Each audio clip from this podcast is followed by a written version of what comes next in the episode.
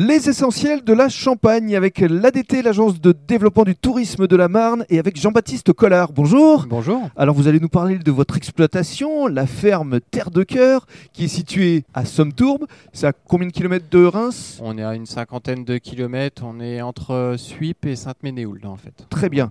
Alors, avant euh, d'évoquer euh, votre exploitation familiale, puisque vous travaillez encore avec vos parents, je pense. Oui, c'est bien ça, oui. Alors, votre parcours, justement, est-ce que tout petit, vous pensiez déjà euh, reprendre euh, les terres de cœur de vos parents?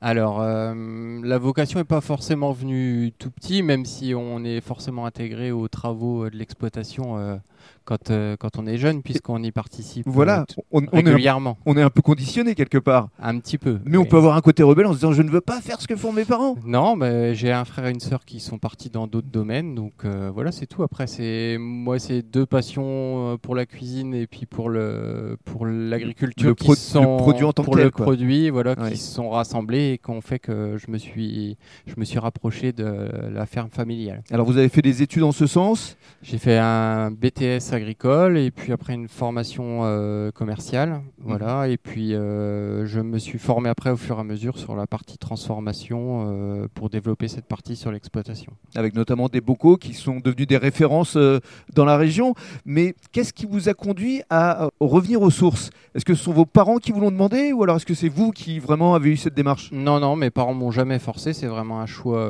personnel. Euh, je me plaisais aussi dans le, le milieu de la campagne. Euh, voilà, je me voyais pas dans un travail en ville. Euh, le fait d'avoir plusieurs métiers en un est aussi très intéressant puisqu'on apprend beaucoup de choses tout au long de sa carrière. Donc, euh, du coup, c'est venu naturellement. Oui, et puis c'est vrai que votre passion pour euh, la cuisine, vous la vivez à travers le regard d'autres chefs qui prennent vos produits.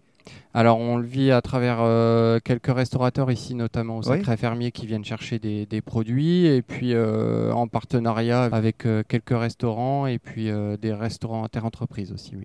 Et dans le cadre du deuxième podcast, vous allez justement nous parler de votre exploitation et de la façon dont vous cultivez, que ce soit des fruits et légumes, mais aussi des volailles. Les volailles et euh, principalement des pommes de terre pour les cultures de vente. Après, le reste de l'exploitation, ce sont des cultures qui sont destinées soit à l'alimentation humaine, soit à l'alimentation animale. Voilà.